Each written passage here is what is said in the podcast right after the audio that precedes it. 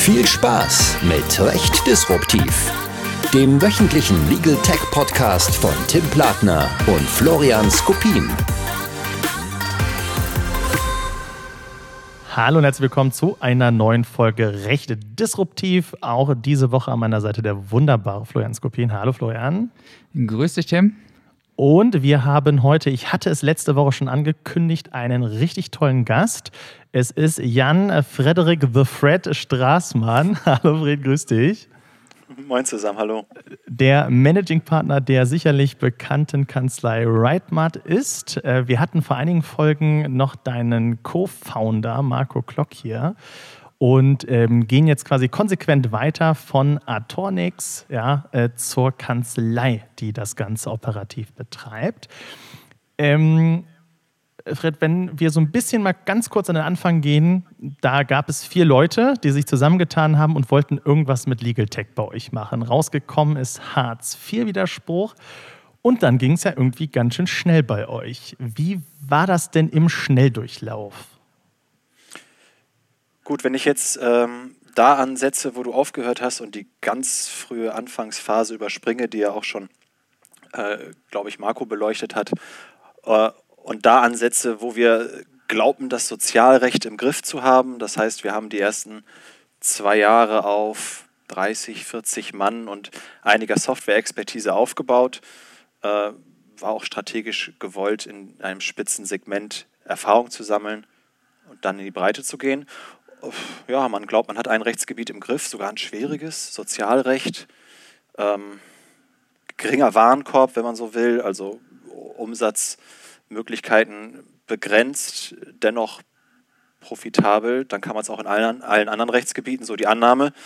Ja, und natürlich kommt es immer anders. Nicht, dass wir es nicht hinbekommen hätten, aber es war ein langer, schwieriger Weg und insbesondere, wenn man jetzt mal auf Kanzleistrukturen und, und Business Building guckt, eine Kanzlei zu betreiben mit einem Rechtsgebiet, wo alle Strukturen vom, vom Backoffice, Marketing, Software, Rechtsberatung auf ein Thema ausgerichtet sind, ist von der Komplexität natürlich was ganz anderes als wie jetzt zehn Rechtsgebiete mit zehn Abteilungen, Sonderschädengruppen und so weiter zu betreiben. Da haben wir, haben wir viel dran gebaut, viel, viel gelernt, ja, uns, uns stark weiterentwickelt jetzt auf die 120 Mann, die wir hier sind. Äh, aber haben es geschafft, da jetzt auf eine, auf eine, wie man sagen würde, Full-Service-Kanzlei-Level zu kommen und wirklich dem Anspruch gerecht zu werden, jedes Rechtsgebiet, was ein Verbraucher im täglichen Leben begegnen kann, abzubilden bei uns. Mhm. Ja, du hattest es ja eben gerade schon erwähnt, dieses Wachstum erfordert ja einen gewissen Organisationsaufwand auch. Deshalb die Frage an dich, gerade weil ihr so technisch unterwegs seid, wie kann ich mir das vorstellen bei euch in der Kanzlei? Welches Mindset brauche ich, damit ich bei euch gut ankomme als Arbeitnehmer?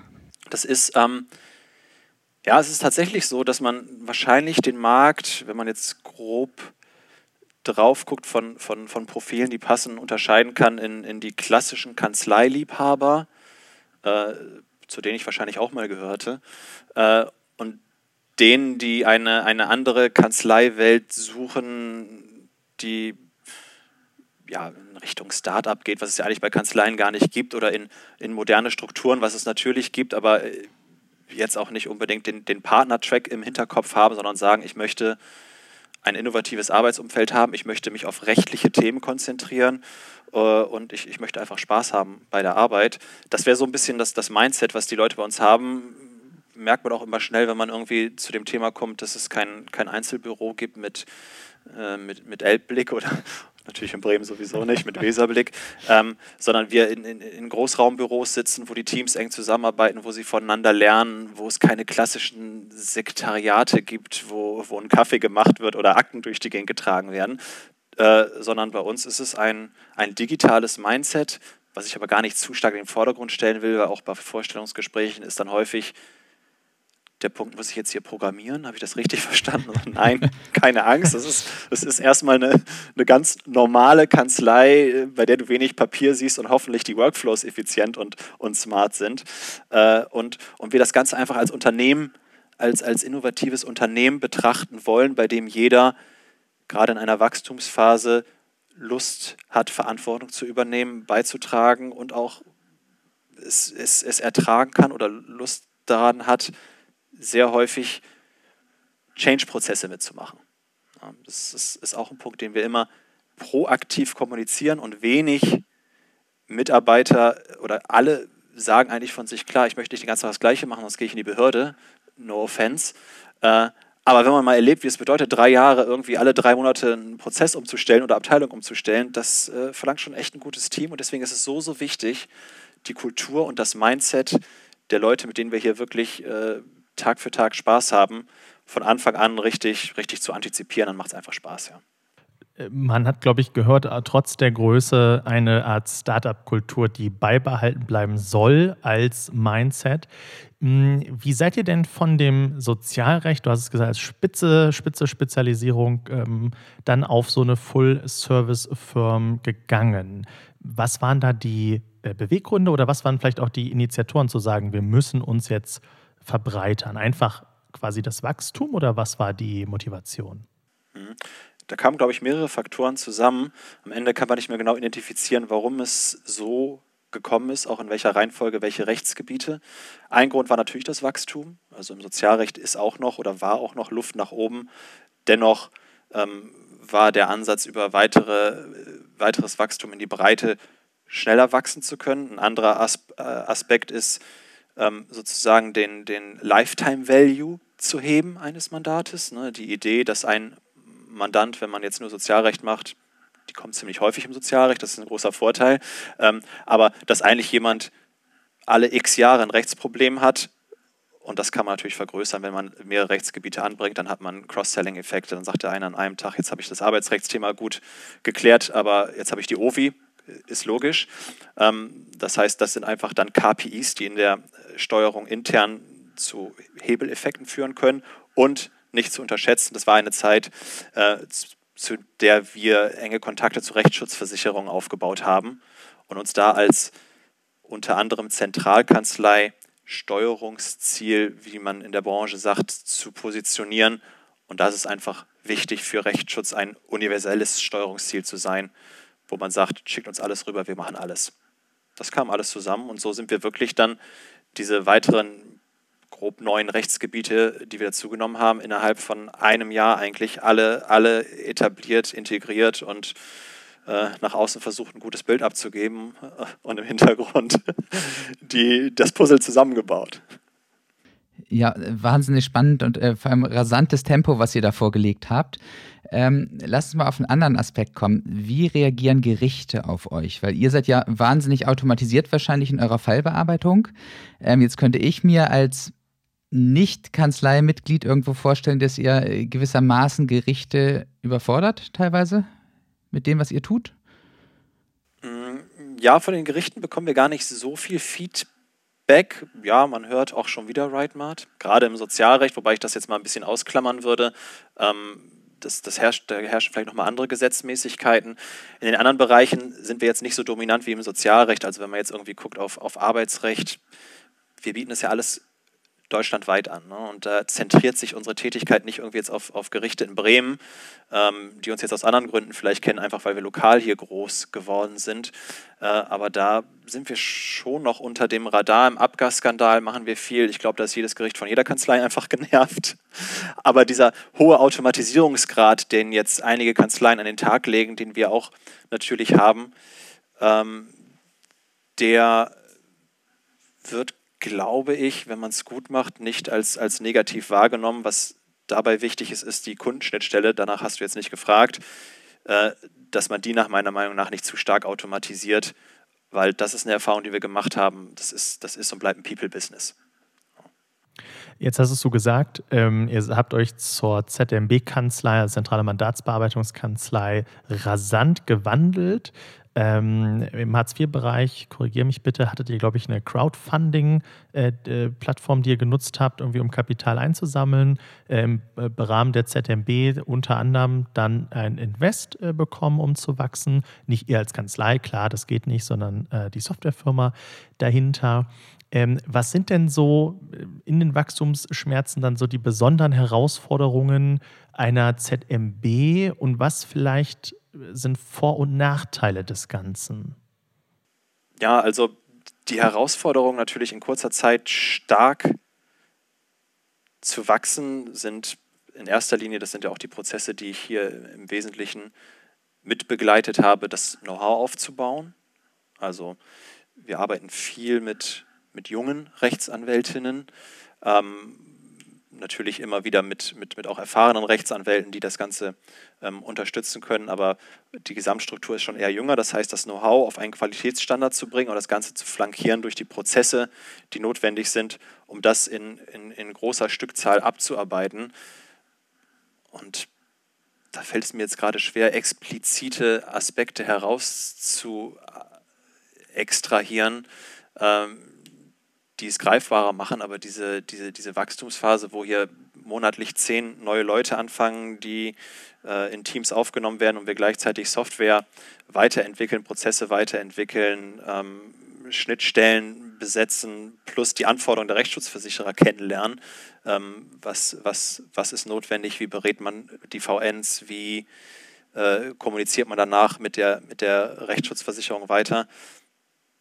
Das ist einfach ein, ein riesengroßer Hassel. Ne? Es ist einfach dranbleiben, jeden Tag immer wieder aufs Neue den Anspruch zu haben, besser zu sein am Tag zuvor.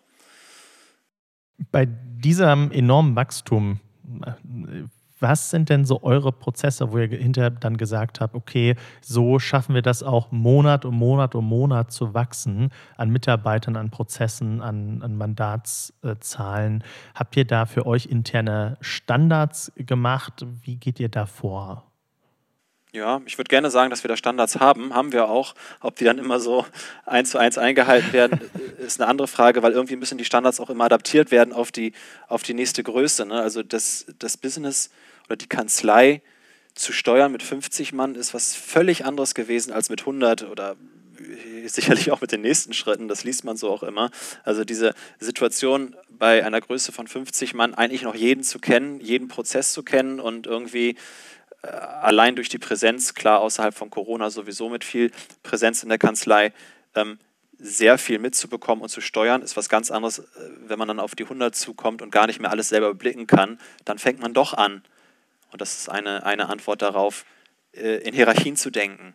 Nicht, weil man Hierarchien gut findet, sondern weil man vernünftige Aufgaben und Verantwortungsteilung hat, die dann nun mal irgendwie sich wie Hierarchie anfühlt, äh, wo man dann merkt, wo man delegieren muss, dass man bestimmte, bestimmte Disziplinen neu abdecken muss, dass auf einmal eine HR-Abteilung vorhanden ist, was, was wir irgendwie, wir Gründer selber gemacht haben, wo man dann merkt, eigentlich ist ein Zeitpunkt gekommen, wo man, wo die Leute sich dem Gründer nicht mehr anvertrauen, äh, sondern man braucht neutrale Instanzen. Ne? Und jetzt, jetzt haben wir ein HR-Team mit fünf oder sechs Leuten. Äh, das sind dann einfach so, wir sagen immer Professionalisierungsschritte, aber ein, ein Status quo, klar haben wir einen Onboarding-Plan, ähm, haben wir bisher noch nicht so richtig, also eine, eine Blaupause noch nicht so richtig entworfen, weil sich die Rahmenparameter immer so schnell verändern. Das ist vielleicht das Wichtigste, dass man, dass man sich auch selber immer verändern kann ne? und immer wieder sich der nächsten Wachstumsphase anpasst, äh, so gerne ich jetzt ja auch konkrete, konkrete Rezepte verteilen würde. Ne? Ja, du hast es ja gerade schon angesprochen, äh, der HR-Prozess. Wir haben ja letztlich den äh, Kampf oder den War for Talents im juristischen Bereich. Ähm, und nun ist es so, also ich, ich komme ursprünglich aus dem Norden, mag Bremerhaven sehr, sehr gern, aber ihr seid ja natürlich nicht der Hotspot in Deutschland. Ähm, wie schwierig ist es für euch, äh, tatsächlich die Talents abzugreifen? Und ähm, welche Strategien setzt ihr vielleicht auch? Ja, ähm, das ist ein Bereich, der uns aus verschiedenen Gründen immer zum Glück leicht gefallen ist. Ähm, wahrscheinlich wegen des Standortvorteils Bremen. Ich bezeichne ihn jetzt als Vorteil, äh, auch wenn du, wenn du der Ansicht bist, dass es nicht der Hotspot ist in Deutschland, was wohl leider stimmt. ähm, wir hatten in der Gründungsphase Damals wohnten zwei in Hamburg, zwei in Bremen. Irgendwie geknobelt, gehen wir nach Hamburg oder Bremen. Wir sind sehr, sehr froh, dass wir in Bremen sind. Einerseits wegen der, der Mieten, äh, aber andererseits auch, weil wir uns hier, glaube ich, ähm, profilieren können als attraktiver Arbeitgeber. Ähm, das könnten wir vielleicht auch in Hamburg, da würden wir aber ein bisschen untergehen. Plus mit den ganzen Großkanzleien gibt es noch ein Alternativkonzept. Die gibt es in Bremen einfach nicht. Äh, und so sind wir der einzige Anlaufpunkt in Bremen für Juristen, gerade frisch ausgebildete Juristen, die sagen, für mich passt das Konzept traditionelle Kanzleien nicht mehr. Ähm, ich weiß, äh, es findet eine Digitalisierung statt am Rechtsmarkt. Äh, diese möchte ich nicht verpassen, beziehungsweise möchte die Vorteile davon mitnehmen. Ich selber habe Ansprüche an mich, wie ich arbeiten möchte und auch an mein Arbeitsumfeld. Und dann bekommen wir einfach wirklich stetig, gerade bei den, bei den Rechtsanwältinnen, Bewerbungen von, von sehr guten Leuten und auch teilweise sehr guten Leuten, die schon woanders waren und wieder zurückkommen, weil dann doch irgendwie eine Verbundenheit nach Bremen besteht, äh, sodass wir da ähm, ja, sehr gut, sehr gut heiern können äh, und, und auch zu einem vernünftigen Gehaltsniveau, welches natürlich immer weiter steigt bei uns, ähm, aber noch lange nicht Hamburger Preise angenommen hat. Okay, ich sehe schon. Äh, ein, ein kleiner Werbeeinschub, ja, wann immer man in Bremen noch äh, als Jurist tätig sein will, sich äh, doch da mal zu bewerben. Äh, jetzt hattest du so ein bisschen gesagt, okay, die Größe birgt selbstverständlich neue Herausforderungen. Es hört sich weniger nach Kanzlei, sondern mehr als nach Unternehmen an. Ähm, jetzt ist ja, glaube ich, die das wirst du genauso gut wissen, äh, der Rechtsschutzbereich gerade ganz massiv im Wandel und man guckt, ja, was äh, als aus Rechtsschutzversicherer-Sicht gibt es denn da für Möglichkeiten? Und da gibt es ja immer die Frage, nutze ich eine ZMB oder wenige ZMBs oder setze ich vielleicht auf mein mühsam aufgebautes Anwaltsnetzwerk aus vielen kleinen, vielleicht Spezialkanzleien? Ähm, unabhängig jetzt quasi, dass du ein bisschen befangen bist, was würdest du dazu sagen? Hm. Ich ähm, würde sagen, beides hat eine Rechtfertigung. Äh, und man versucht am Ende ja immer den Kunden, in dem Falle jetzt den Versicherungsnehmer, zu adressieren und ihm die bestmögliche Dienstleistung aus Rechtsschutzsicht, aus Kanzleisicht zu bieten. Äh, und da gibt es das Anforderungsprofil, ich möchte zu meinem Anwalt nebenan gehen. Deswegen glaube ich, ist es opportun für Rechtsschutzversicherer, dieses Netzwerk weiterhin zu pflegen. Aber es gibt auch eine, und da hat natürlich die ähm, Pandemie eine, unterstützende Leistung ähm, dargestellt, gibt die Bewegung, dass äh, Leute auch die Rechtsdienstleistung digital anbieten wollen. Und das ist für Rechtsschutzversicherer meiner Meinung nach genauso wichtig, hoffentlich immer wichtiger, auch das anzubieten und zu sagen, wunderbar, Sie wollen nicht jetzt äh, rausgehen und Ihre Unterlagen zusammensuchen und beim Anwalt am Mahagoni-Schreibtisch Kaffee trinken, sondern Sie wollen vom äh, Smartphone äh, eben den Kaufvertrag zu ihrem, zu ihrem vom Abgas betroffenen Fahrzeug an eine Kanzlei übermitteln und die ruft sie an und klärt alles. Deswegen das ZMB-Modell ist, glaube ich, sehr valide, birgt starke Reduzierung der Komplexität für Rechtsschutzversicherer, adressiert ein, ähm, ein Bedürfnis von vielen Versicherungsnehmern ähm, und deswegen ist es, ist es sehr gut und richtig, das mit als Rechtsschutzversicherung anbieten zu können. Mhm. Nun hat der Gesetzgeber ja reagiert so ein bisschen auf den Markt Legal Tech. Äh, vor circa zwei Wochen ist ja das neue Gesetz zur Förderung verbrauchergerechter Angebote im Rechtsdienstleistungsmarkt, also das Legal Tech Gesetz im Volksmund in Kraft getreten, ähm, was Rechtsschutz natürlich so ein bisschen ausnimmt. Deshalb die Frage an euch. Ähm, inwiefern beeinflusst euch dieses Gesetz? Also was für Auswirkungen hat das Inkrafttreten dieses Gesetzes für eure Kanzlei? Stichwort Erfolgshonorar beispielsweise. Mhm. Ja, in dem Bereich hat jetzt ja eine kleine Liberalisierung stattgefunden, bei den Volkshonoraren, bei Prozesskostenfinanzierung nicht. Ähm, es ist ein kleiner, kleiner Schritt in Richtung Liberalisierung, den wir positiv natürlich beobachten. Äh, insgesamt sehen, dass es eine, eine Richtung ist, die sicherlich noch weiter eingeschlagen wird und man dadurch sozusagen eine Liberalisierung des gesamten Rechtsmarktes antizipieren kann. Ähm, ob dies jetzt konkret, gerade auch durch die Streitwertbegrenzungen, die dort ja mit eingezogen sind, für uns Geschäftsmodelle verändert oder, oder ermöglicht, vermag ich aktuell noch nicht abzusehen. Ähm, das äh, nehmen, nehmen wir erstmal zur Kenntnis das könnte ja etwas für die Zukunft sein. Und wenn wir so ein bisschen in eurer Ausrichtung auch in die Zukunft gucken, ja, vom Arbeitsfeeling nehme ich bei euch mit, das ist eher Startup anstatt eingestaubter Wald- und Wiesenkanzlei. Was ist denn so bei euch oder für dich vor allen Dingen ähm, strategisch wichtig in der Weiterentwicklung von RideMart? Was sind so für dich die nächsten großen Ziele oder Herausforderungen am Horizont?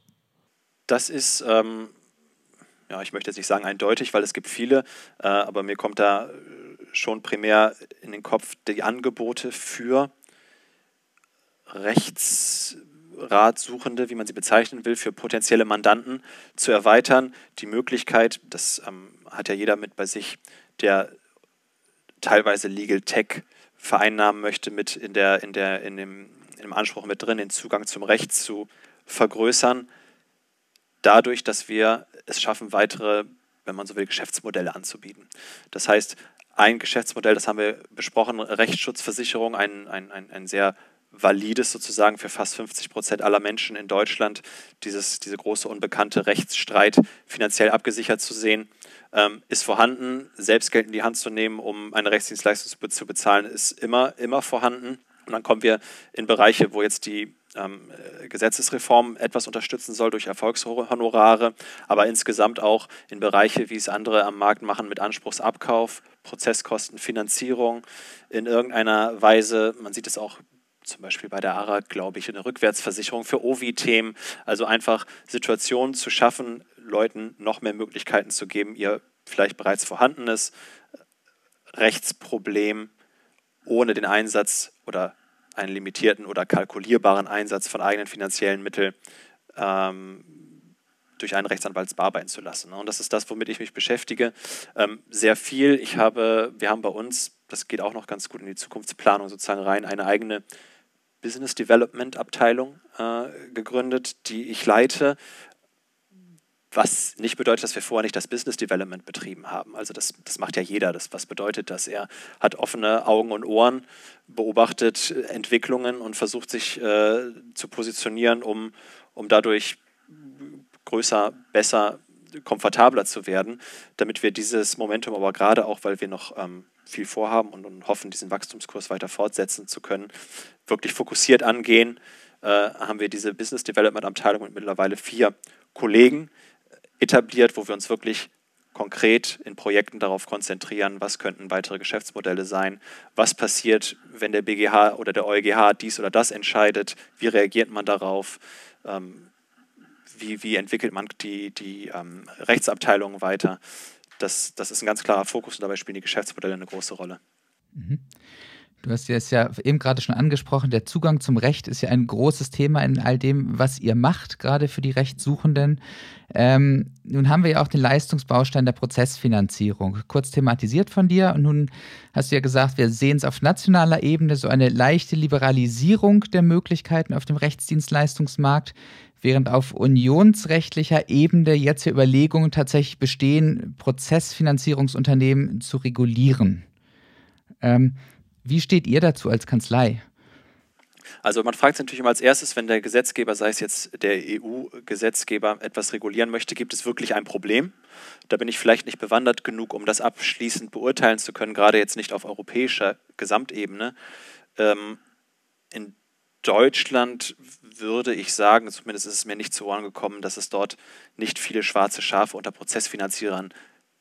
Dennoch ist natürlich der Ansatz, und da muss man auch sicherlich in Betracht ziehen, dass wir jetzt gerade ähm, durch einige Skandale in der Finanzwirtschaft erschüttert, äh, sicherlich regulierungstechnisch etwas genauer hingucken möchten, nachvollziehbar, dass ein Prozessfinanzierer bestimmte Kapitalisierung hat, bestimmte Prozesse hat, bestimmtes Know-how hat. Äh, dennoch ist es natürlich schade, weil das ein Bereich ist, der, glaube ich, gerade stark im Aufwind ist. Viele darüber nachdenken, dieses Thema aufzubauen und man da jetzt nicht Innovationen hemmen sollte. Das heißt insgesamt gut, dass das Thema behandelt wird. Sicherlich auch gut dafür ein Framework zu stellen, aber bitte wie immer natürlich in einem innovationsverträglichen Rahmen, der es allen ermöglicht, dort nachhaltig etwas aufzubauen. Innovationsverträglicher Rahmen ist ja ein gutes Stichwort. Ähm, es gibt Kollegen von dir ähm, im Rechtsdienstleistungsmarkt, die das äh, Konzept der Regulatory Sandbox ähm, durchaus intensiv diskutieren. Ähm, wie stehst du dazu? Glaubst du, es gibt äh, die Chance, Regulatory Sandboxes bieten eine Chance, letztlich innovative Produkte weiter zu lancieren auf dem Rechtsdienstleistungsmarkt? Oder glaubst du, eigentlich ist das Handwerkszeug schon so weit vorbereitet, dass, wenn der Gesetzgeber mehr Mut hätte, man auch ohne diese Sandkastenspiele auskommen könnte? Hm. Also den Begriff Regulatory Sandbox äh, habe ich gehört. Ich glaube, äh, wird in den UK ähm, auch stark praktiziert. In Deutschland bin ich nicht so bewandert, dass ich wüsste, wie es da umgesetzt wird. Die Idee als solche natürlich für einen abgesteckten Rahmen eine Spielwiese zu ermöglichen, um Dinge erstmal frei von regulatorischen Einflüssen zu probieren, vielleicht zu einem Proof of Concept zu bringen, äh, ist, ist absolut klasse. Ich sehe jetzt nicht die Notwendigkeit, bis hierhin ähm, jetzt auch auf Prozesskostenfinanzierung betrachtet, dies stark zu nutzen. Das, glaube ich, ist immer ein, ein, ein Gegenpart zu einer sehr starken Regulierung, um in dem sich zu bewegen. Solange die Regulierung nicht zu stark ist, kann man sicherlich auch sagen, sollen doch erstmal die Unternehmen äh, das voranbringen, was sie, was sie sozusagen aus eigener Kraft in dem gegebenen Rahmen können. Mhm. Zum Abschluss vielleicht, ihr seid ja mit RideMart schon sehr, sehr weit ähm, und ich bin extrem gespannt, was ihr auch im Business Development jetzt für neue Sachen austüfteln werdet. Ja. Ähm, wenn du jetzt so einem jüngeren Legal Tech Gründer oder einem Rechtsanwalt, der im Legal Tech Bereich tätig sein möchte, jetzt so, so zwei, drei Tipps an die Hand geben müsstest, äh, was für Fehler man machen oder vielleicht auch nicht machen sollte, was wäre das aus deiner Sicht? Ja, gute Frage. Mm, also die Frage ist natürlich, wo möchte man hin? Wenn du jetzt sagst, Legal Tech Gründer, antizipiere ich oder interpretiere ich da automatisch rein, man möchte etwas Großes machen, was glaube ich gar nicht immer zutrifft. Ähm, warum antizipiere ich das? Weil ich denke, diese Legal Tech Komponenten wirklich hebeln zu können, erfordern eine gewisse Größe. Nichtsdestotrotz äh, ist es genauso sinnvoll, auch als 1, 2, 3 Mann-Kanzlei, was immer dann auch Legal Tech bedeutet, ein gewisses Legal Tech Mindset in den Ansatz zu bringen. Wenn ich aber jetzt mal auf das Zielbild gucke, welches wir anstreben, also ein gewisses Wachstum und einen gewissen Lifetime Value heben zu können durch eine breite, breite Ausrichtung, dann würde ich empfehlen, ähm, auf jeden Fall erstmal Praxis zu sammeln, ehe man anfängt, technologische Dinge einzuführen. Das haben wir am Anfang so gemacht. Wir haben lange uns Dinge überlegt im Sozialrecht, wie sie digital abgebildet werden können, hatten die tollsten tollsten User Stories gebaut und dann fängt man an, richtig zu arbeiten und merkt, man sollte erstmal, erstmal, erstmal Erfahrung sammeln und dann Anforderungsmanagement vernünftig herstellen. Ähm, und als zweites, äh, glaube ich, ist ein wichtiger Aspekt, der dann auch ein Legal Tech Unternehmen von einer Kanzlei unterscheidet, ähm, dieses Unternehmen wie ein, wie ein agiles Unternehmen zu führen, also eine vielleicht eine Marketingkompetenz aufzubauen, eine ähm, eine Strukturierung, in der es möglich ist, schnell Veränderungen in die Mannschaft zu bringen. Ähm, und natürlich eine gewisse Tech-Komponente, wobei bei diesem Legal Tech-Begriff auch unsere Entwicklung klar gezeigt hat, Technologie ist da nicht alles. Das muss unterstützen.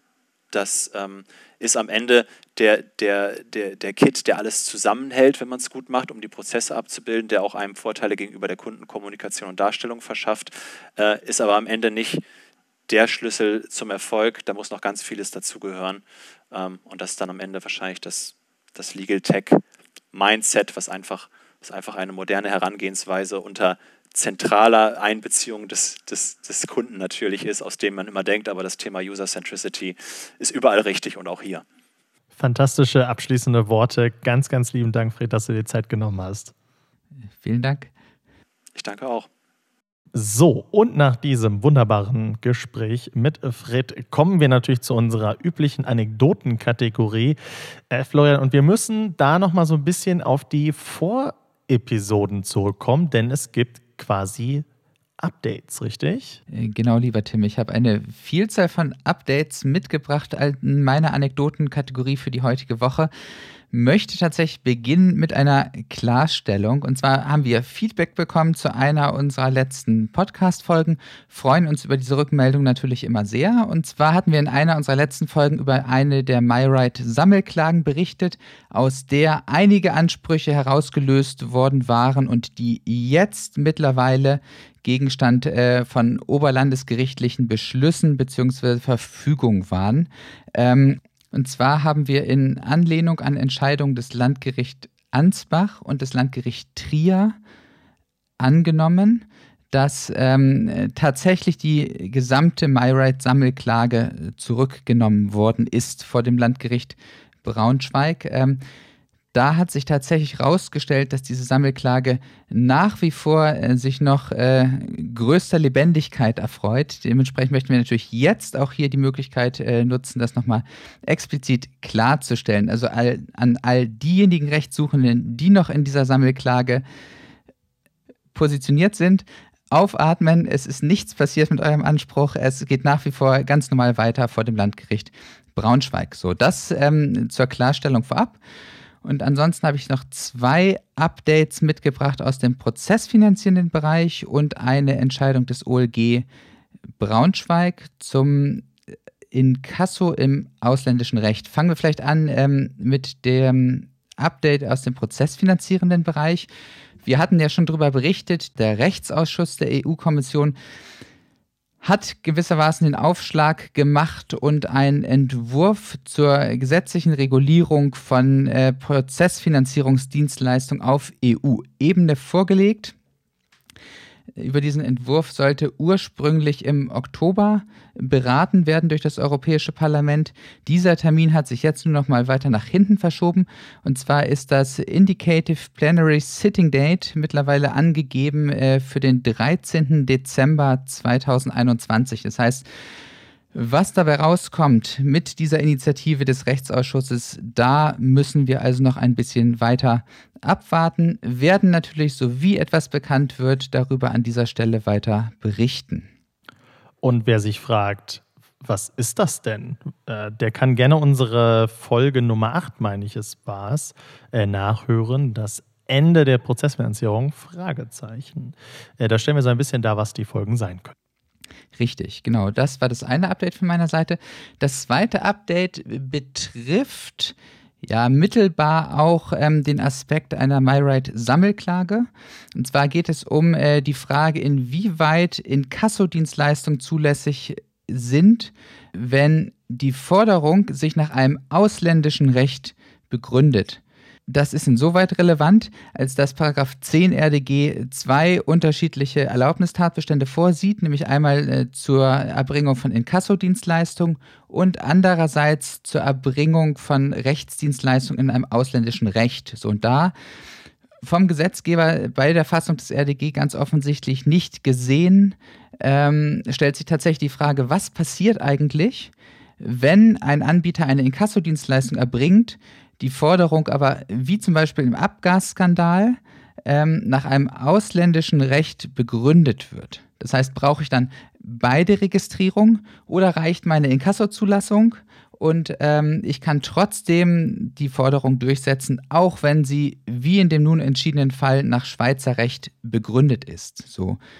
Damit kommen wir tatsächlich dann auch schon zur Vorstellung des Urteils. Und zwar hat das Oberlandesgericht Braunschweig Anfang Oktober entschieden, dass ein Inkassodienstleister gerade nicht berechtigt ist, nach ausländischem Recht begründete Forderungen auf der reinen Grundlage einer Inkassozulassung nach 10 Absatz 1 Satz 1 Nummer 1 RDG durchzusetzen.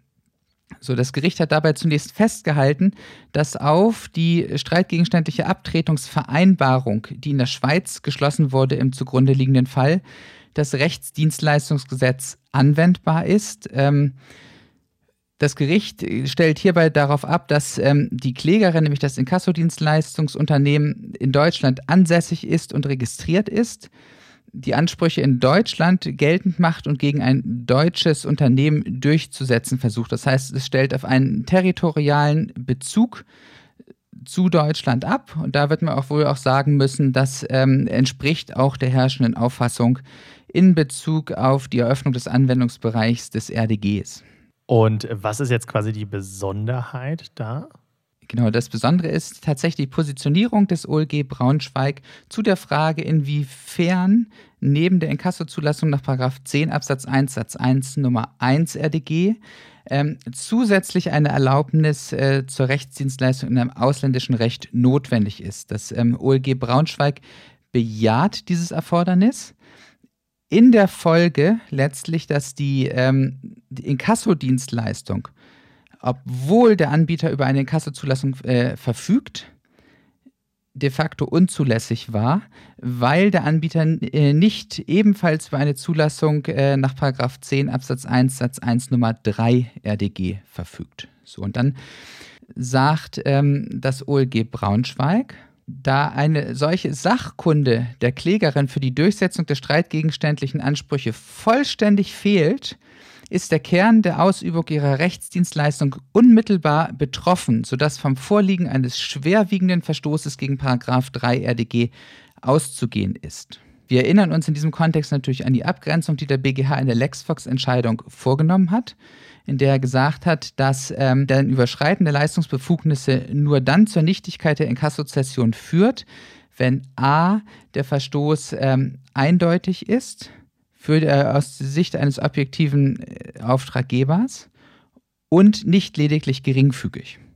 So, und da sagt das OLG Braunschweig, dass die in Deutschland ansässige und registrierte Klägerin die zur Geltungmachung von nach dem Schweizer Recht zu beurteilenden Forderungen nicht hinreichend qualifiziert ist und nicht hinreichend qualifiziert sein kann, ist für einen verständigen Auftraggeber bei Zugrundelegung einer objektivierten Sicht eindeutig. So und spätestens da muss man sich bei der Entscheidung aus meiner Sicht tatsächlich die Frage stellen, ja, ist das denn eigentlich so? Also der, der Rechtssuchende der ähm, in der Schweiz sitzt und von einem deutschen Unternehmen angeworben wird, ist das wirklich für den eindeutig? Man kann ja schon im Vorfeld die Frage tatsächlich stellen, weiß der überhaupt, welche regulativen Anforderungen ähm, nach dem deutschen Rechtsdienstleistungsgesetz gelten. Also ich bin da, bin da sehr zwiegespalten. Ich habe da große Zweifel. Ähm, das OLG hat die Revision zugelassen.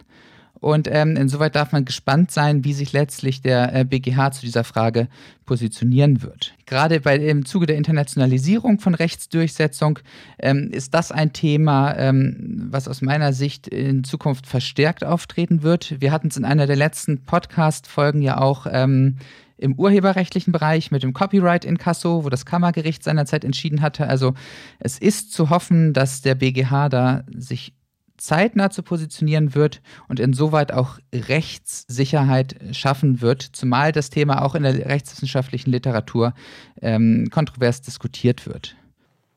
Also wenn ich dich richtig verstehe, ähm, wenn ich als Kroate beispielsweise ähm, surfe und ich habe dann ein Angebot, wo ich erkenne, oh, das ist aber ein deutscher Anbieter, der mir hier die Rechtsdurchsetzung ermöglichen will. Dann ist deine Haltung, ähm, dass er darauf vertrauen kann, naja, wird schon passen mit den Erlaubnissen. Also, äh, dass also eine gewisse, einen gewissen Zweifel an der fachlichen Fähigkeit und der Erlaubnis, so damit mittelbar, äh, dich nicht überzeugt?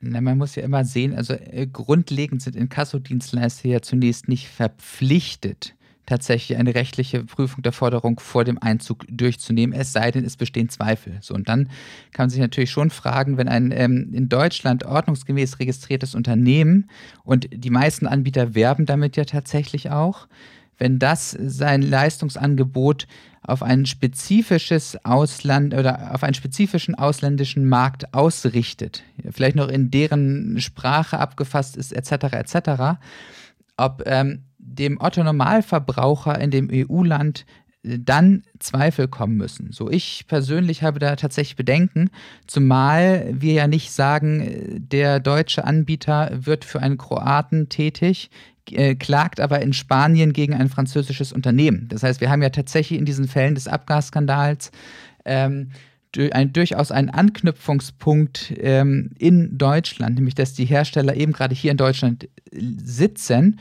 Und dann macht es aus meiner Sicht schon Sinn, auch für einen ausländischen Rechtssuchenden zu sagen, ich nehme einen nationalen Anbieter, der ähm, am Sitz des Beklagten oder im, im Land des Beklagten über entsprechende rechtliche Expertise verfügt, um meine Ansprüche ähm, effektiv durchzusetzen. Ja. Spannend. Ähm, es bleibt abzuwarten, wie es ausgeht. Also das Thema Werbung, Aufmachung ja, von Online-Angeboten hier in dem Bereich ähm, bleibt wichtig im Zuge der Internationalisierung. Ähm, ich übernehme jetzt einfach mal und leite äh, darauf meine Anekdote ein. Äh, die hat nämlich auch etwas mit einem Werbeslogan zu tun, der für die Jahreszeit finde ich ganz gut passend. Bleib einfach im Bett, wenn du zum Arzt gehst, heißt. Sehr spannend, dann erzähl doch mal, um was geht's, Tim? Ja, gerne. Es geht um den äh, privaten Krankenversicherer Otto Nova. Ähm, wer YouTube ohne Werbeblocker gucken will, muss, der äh, wird nicht drum herum kommen, sich diese Videos und Werbeclips anzugucken. Äh, so geht es mir leider auch. und äh, da hat man gesagt, na, das ist doch Werbung, die eigentlich nicht zulässig sein dürfte im Rahmen eben eines solches Telemedizinanbieters, ja, dass man einen Online-Arzt konsultieren kann. Und das Ganze äh, war bisher auch nicht sonderlich erfolgreich für Otto Nova. Das RG München und das äh, Münchner OLG ähm, hat insoweit zugunsten der Kläger äh, entschieden, dass Otto Nova diese Äußerung nicht tätigen darf. Jetzt aber anders, der möglicherweise anders, der BGH, ähm, der Versicherungsbote berichtet, dass die DPA berichtet, auch gut, ne? ähm, dass der BGH äh, bei der Verhandlung am Donnerstag signalisiert hat, dass er Otto Nova in Teilen entgegenkommen könnte. Demnach habe der Vorsitzende des Richter des ersten Zivilsenats Thomas Koch darauf hingewiesen, dass neue Gesetze die Möglichkeiten der Telemedizin erweitern und auch veränderte Behandlung erlauben könnten. Eine Entscheidung steht noch aus, aber ich bin extrem gespannt, ähm, wie das Ganze denn nun einzuordnen ist, denn das ist ja etwas, was hochgradig praxisrelevant ist als digitales Geschäftsmodell. Äh, das bleibt sicherlich abzuwarten. Mhm. Ja, absolut. Man, man sieht es ja auch an anderen Telemedizinangeboten. Also Stichwort auschein.de, äh, die sich ja auch ähm, ja, rechtlich auseinandersetzen, gerade vor den Gerichten in Deutschland. Ähm, und auch gerade in der aktuellen Pandemiesituation.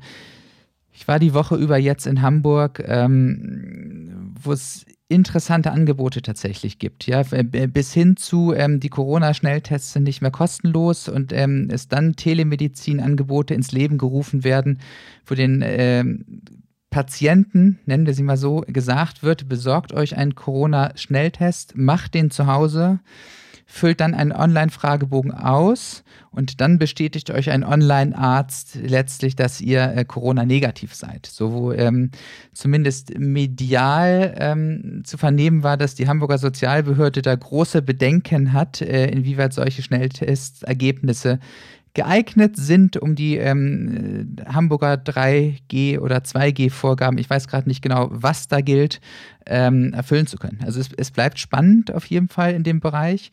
Aber du hast uns noch was mitgebracht, Tim. So ist es. Es geht nicht nur um den äh, Dr. Holiday als App, ja, nein, das, äh, das stellt man keinem jetzt hier, äh, sondern es geht auch noch um eine Ringvorlesung in Legal Tech von der Uni Passau initiiert, äh, die ab dem 20.10. startet und ähm, ja, es geht um das Legal Tech Gesetz. Äh, über das wir ja auch schon, ich würde fast meinen, partiell erschöpfend gesprochen haben. Spannend wie immer, und das belebt ja das Ganze auch, sind äh, dann einige Speaker. Äh, wir haben am 3. November mehr Erfolgshonorare für die anwaltliche Tätigkeit mit Kilian und Kindermann, die sich diese Woche auch beim AZK äh, wiederum mit Römermann auseinandergesetzt hat. Äh, das ist ganz interessant.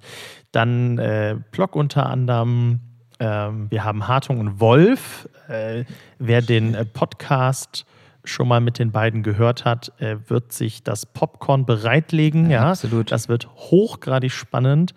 Ähm, welches Team bist du? Kleiner Scherz. Äh, dann haben wir, dann Guter haben wir natürlich noch. dann äh, frag mich doch mal. Äh, dann, dann, haben wir noch äh, Römermann Remmertz, auch eine tolle Kombination. Ähm, Leb Lemke und hinterher Andert und Wessels. Also tolle äh, Pärchen, die dort gebildet worden sind.